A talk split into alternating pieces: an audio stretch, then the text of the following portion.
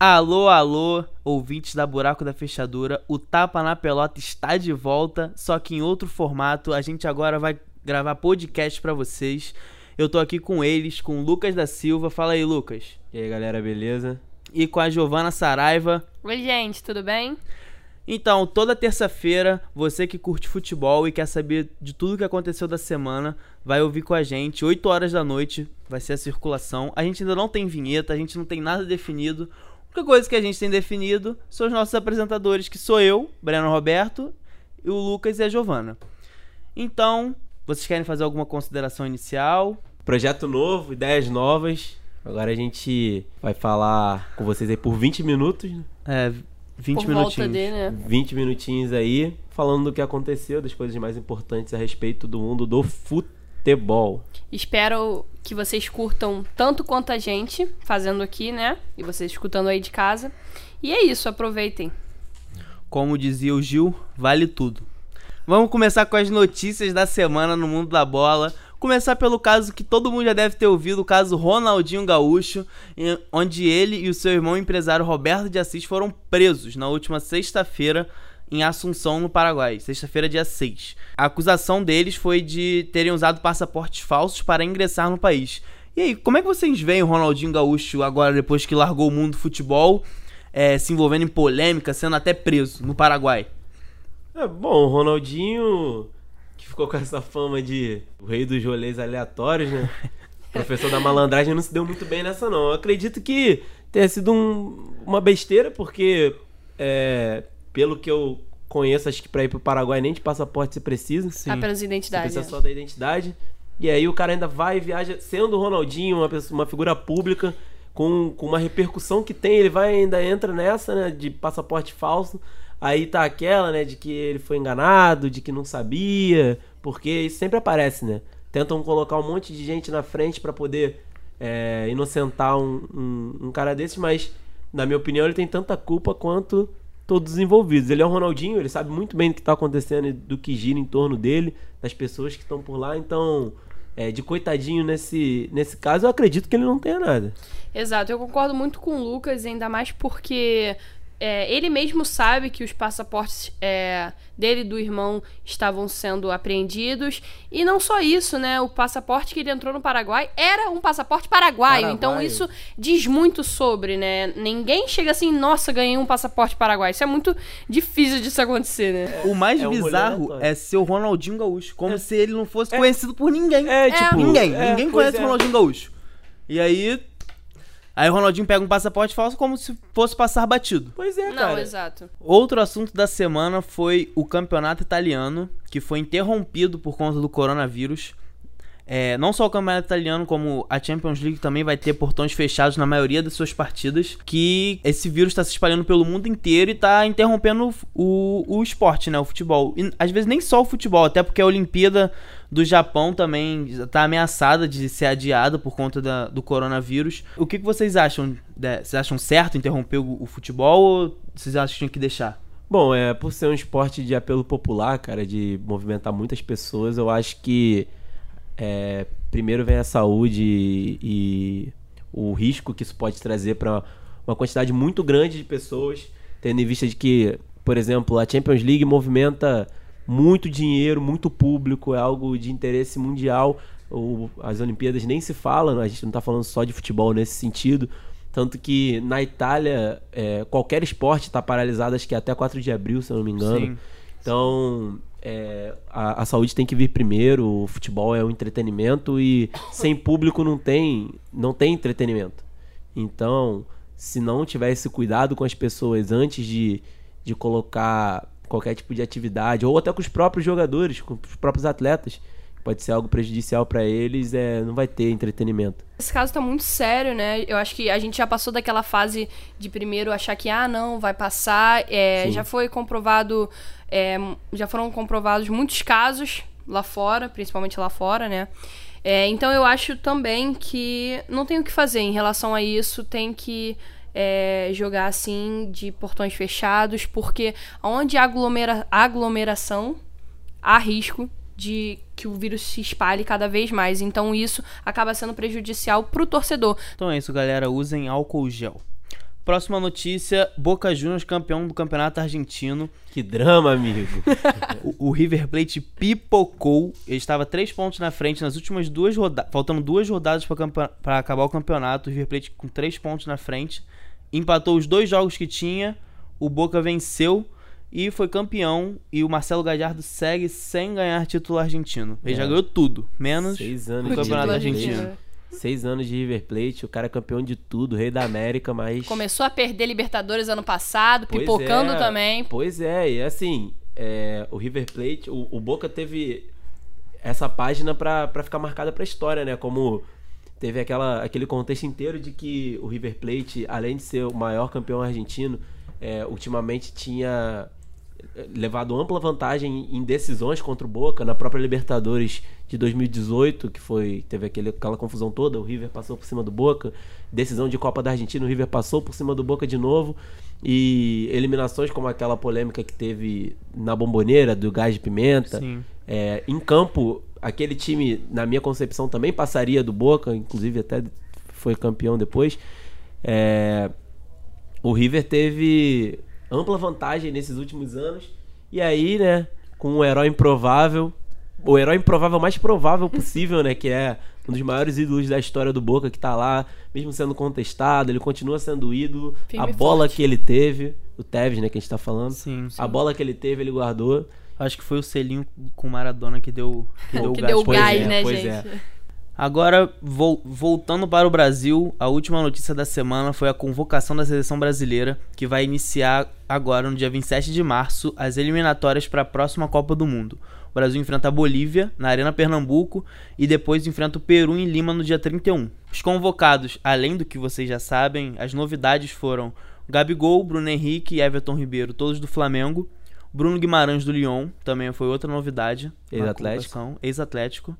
E acho que só. De resto, Tudo nem- panelinha de tiche, né, Não, gente? assim, o Fabinho foi importante também, né? Porque Renan Lodge também o é. Renan Lodge já vinha sendo, mas o Fabinho, que joga no melhor clube do mundo hoje, via faltando na seleção, né? Acho que ninguém tem Sim, mas de a novidade acho que só.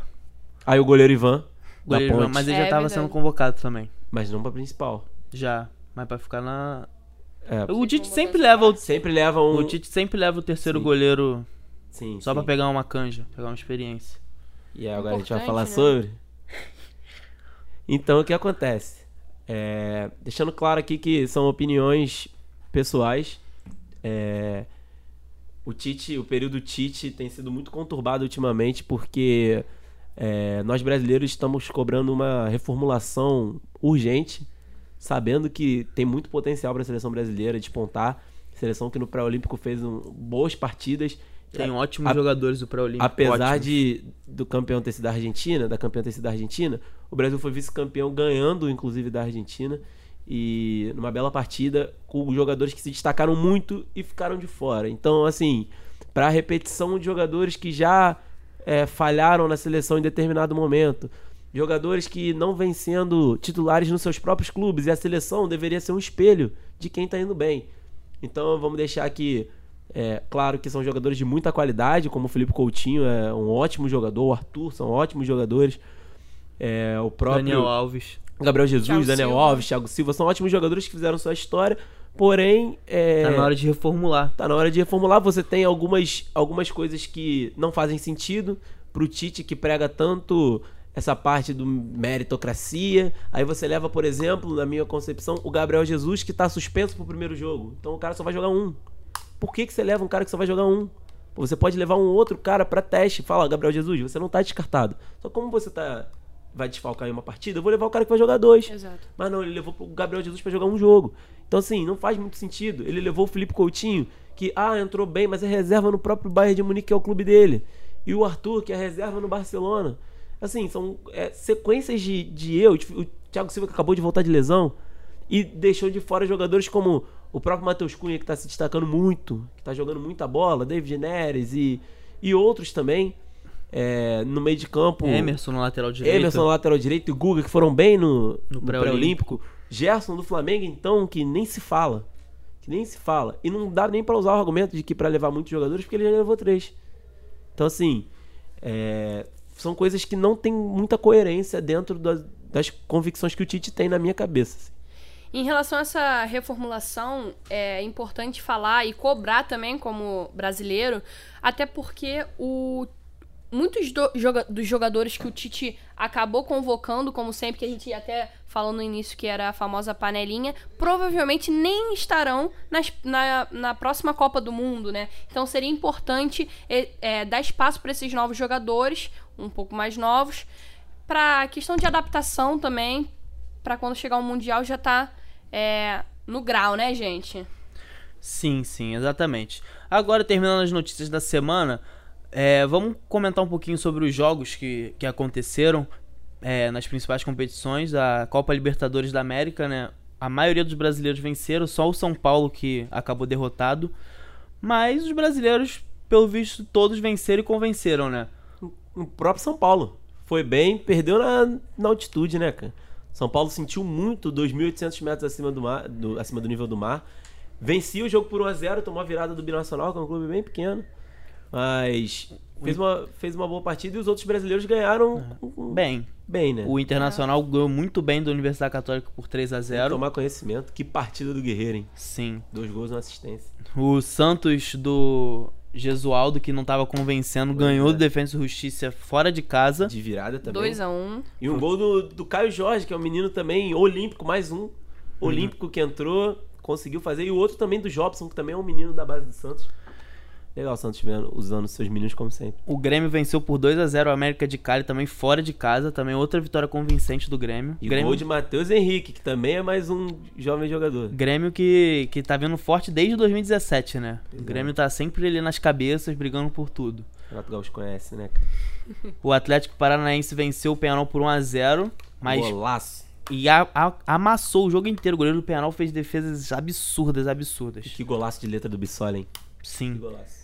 O Flamengo venceu por 2 a 1 o Júnior Barranquilha fora de casa também. É, o resultado foi mais apertado do que foi o jogo.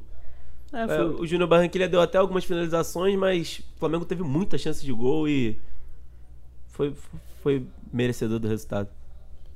Sim, acho que os a participação dos brasileiros chama... Ah, o Palmeiras. Palmeiras 2x0. Palmeiras Tigre. 2 a 0 do Tigre. Tigre que é o quinto colocado da segunda divisão da Argentina.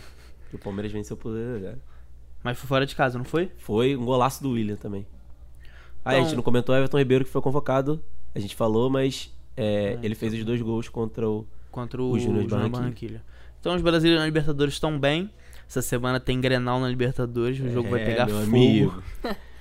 Se eu fosse vocês, eu não perdia por nada. Quinta-feira, hein?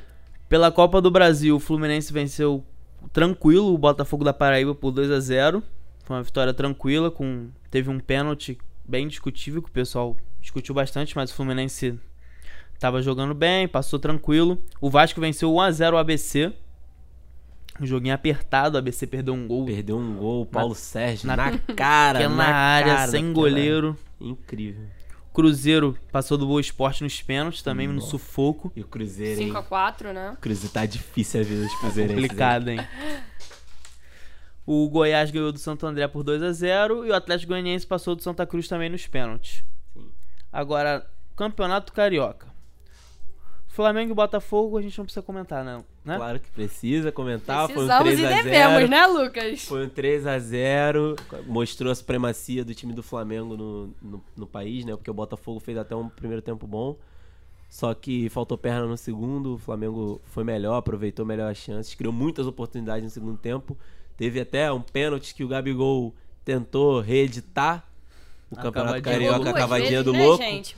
Cavou, a bola bateu no travessão, o Diego fez o gol no rebote, o juiz mandou voltar pelo VAR, por causa do, da invasão dos jogadores do próprio Botafogo, inclusive. O Diego tava. Aí o errou Diego- de o Diego novo tava atrás. depois. Não, mas a, a meia-lua faz parte da área. É sério, Não é possível. é sério, pô. Eu tava vendo, Zero eu tava vendo o programa, eu tava, eu tava vendo o programa Invadiu, do Eu tava invadiu. vendo o programa lá com, com os invadiu. árbitros, eles falaram que a meia-lua faz parte da área. Invadiu. E aí, quando voltou, o Gabigol mais uma vez bateu no travessão e aí não teve jeito. Mas aí no final, o Gabigol deu uma assistência pro Michel fazer o gol. E fez um gol também, né? Gabigol. Foi. A bola já desviou no Marcelo. 10 gols em 9 jogos. É bizarro, de, de verdade. Independente do, da parte do torcedor, assim, é, é bizarro o que o Gabigol tem feito esses três anos aí. Então. Então. tem que valer ressaltar a fase do artilheiro do Flamengo, que foi convocado por todos os méritos possíveis. Sim, o Fluminense também fez 4 a 0 no, no Resende, foi uma bela vitória. Não, Bela o Fluminense vitória. tá bem demais, né, gente? Pelo Flu- amor de Deus. O Fluminense é Até aquele... que ponto, né, gente? Pela... Peraí, o Fluminense é aquele esquema, né? A partida que marcou mesmo essa situação do Fluminense foi uma derrota pro Flamengo super é, normal, né? Nesse sentido. Sim. Mas são partidas muito regulares do Fluminense que não acreditava-se tanto nele. Vem fazendo boas partidas do Nenê, absurdo. No, seu, no auge dos seus 39 anos, né? Absurdo. Muitos A 9 gols em chapada 11 do jogos. Nenê, né? né, gente? A chapada jogando do muita bola, fazendo muito gol, sendo um dos artilheiros do campeonato. É, e o Fluminense vem convencendo com um técnico novo, o Odair, né? Mas não é de hoje que o Fluminense se convence no Carioca. Ano passado o Fluminense convenceu também. Convenceu na Copa do Brasil, na Sul-Americana e chegou um brasileiro. Não jogou. Não, Não, jogou e- tudo que, que vinha jogando. Pois E é. é importante lembrar que o Fluminense começou o ano, assim como os outros anos também, tem tido a Sul-Americana como meta no ano. E esse ano que todo mundo achou que fosse ser o ano realmente, por trocar de técnico, algumas contratações. O Fluminense foi eliminado logo de primeira, né? Então, assim. um é- time bem, bem, um nível bem baixo. Né? É, então assim, a, a expectativa do tricolor também acabou ali, digamos. Foi um baque pra torcida, porque a gente realmente achou que pudesse chegar de repente até as quartas, semi e assim, é, passando de fase em fase, mas foi realmente um baque pra torcida tricolor, né? Sim. E o Vasco da Gama, que empatou em 0x0 com o Volta Redonda. O Vasco segue sem convencer com Abel Braga. O Vasco não consegue jogar, não consegue criar. Passou no sufoco na Copa do Brasil, passou no sufoco na Sul-Americana. E tá, em- empatou mais uma no Carioca e tá tentando uma vaga na semifinal da Taça Rio, né? Pelo Campeonato Paulista, o Palmeiras e o Corinthians seguem sem convencer, jogando um futebol bem mais ou menos, empataram suas partidas. O Santos venceu por 3 a 1 e o São Paulo, com time reserva, perdeu pro Botafogo de São Paulo. O Campeonato Mineiro, clássico de Minas, Atlético Mineiro e Cruzeiro, com a vitória do Atlético Que vitória. por 2 a 1 com o gol no finalzinho do Otero, um Golaço. golaço. O clássico foi marcado por polêmicas fora de campo, que o Atlético não podia levar nada em alusão à Série B do Cruzeiro, que ia ser proibido de entrar no estádio.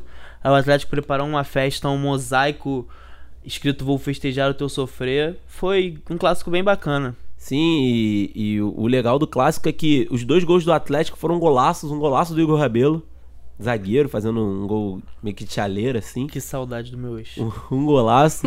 e o do Otero, né, cara? Não tem muito o que falar. O cara chuta muito, acertou um chute daquele aos 47 do segundo tempo, num clássico que pode ser o único clássico entre os dois no ano. Sim, porque o Cruzeiro tá fora da zona de classificação para a Sim. próxima fase do Mineiro. E na segunda divisão do Campeonato Brasileiro, né? E na E o Copa do Atlético Brasil já o foi Atlético eliminado. foi eliminado. Então, assim, nem competições internacionais podia rolar, porque o Cruzeiro não joga nenhuma e o Atlético já foi. Também caiu pro, pro Union. Então. é, o único clássico mineiro, o Atlético vence da forma que foi, depois de não sei quantos anos sem mandar um jogo, um clássico no Mineirão. Porque o Atlético mandava no Independência, o Cruzeiro mandava no Mineirão. Um jogo para mais de 50 mil torcedores. Então, assim, tudo que girou pro atleticano foi um jogo bem importante. E início de ano é dramático pro Cruzeiro, né? Um Pois é. Outro um outro ângulo agora, iniciando a Série B daqui a pouco, então é um não só perder o clássico, mas é a junção de tudo, né, da fase que o Cruzeiro tá passando. Campeonato Gaúcho, o Grêmio venceu o Brasil de Pelotas. Quer dizer, o Grêmio venceu o Pelotas, Pelotas. e o Inter venceu o Brasil de Pelotas. no Campeonato Paranaense, o Atlético Paranaense venceu o Rio Branco por 1x0 e o Curitiba o PSTC, também por 1x0. Os jogos principais da Série A são esses, né? Sim. O Atlético que joga com o time de aspirantes. É. Né? Anos, já, você tem anos. E agora os próximos jogos da desse fim de se... os próximos jogos da semana, é, os principais jogos na o- quando você estiver ouvindo esse podcast, provavelmente o Botafogo já vai estar em campo enfrentando o Paraná. Mas a gente vai falar aqui do mesmo jeito que o Botafogo enfrenta o Paraná hoje pela Copa do Brasil. Que seria, a Seria estreia. a estreia do Honda, mas o Honda ficou com febre, gripado e a estreia foi adiada. Provavelmente pro próximo domingo que o Botafogo enfrenta o Bangu. Ainda na Copa do Brasil, quarta-feira, o Fluminense pega o Figueirense fora de casa. A Ferroviária recebe o América Mineiro. Juventude recebe o América de Natal e o Cruzeiro, Cruzeiro CRB e o Atlético Goianiense São José. Tudo isso na quarta-feira. Na quinta, a Ponte Preta pega o Afogados, Afogados que eliminou o Atlético Mineiro. O Ceará pega o Vitória, o Vasco o Goiás e o Brasil de Pelotas o Brusque. São, essa é a terceira fase da Copa do Brasil, os jogos de ida. Na Taça Libertadores, o Palmeiras recebe o Guarani na terça-feira, Hoje. hoje no caso, que você vai estar ouvindo esse podcast. O Santos enfrenta o Delfim hoje também, na terça-feira. O Flamengo pega o Barcelona de Guayaquil. O Colo-Colo recebe o Atlético Paranaense. E o São Paulo LDU na quarta-feira.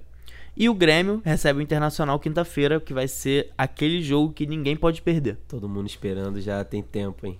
Então é isso, galera. Ficamos por aqui. O nosso podcast Tapa na Pelota. É, espero que vocês tenham gostado.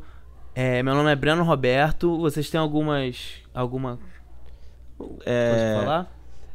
deixem aí no, nos, nos comentários aí o que que, o que que vocês esperam da gente, se vocês querem algum comentário específico. Ah, não falou do meu time. Ah, vocês são muito clubistas.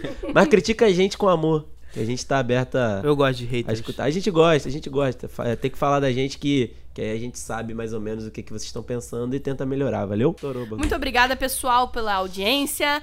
É, sigam a gente no Instagram e Buraco da Fechadura, IBMR, qualquer coisa, qualquer, como o Lucas falou, é, críticas construtivas ou não, mandem pra gente no direct. Estaremos sempre olhando aqui e tentando melhorar para vocês. Muito obrigada. Beijo! Até semana que vem. É isso aí, gente. Beijo nas crianças. Vapor!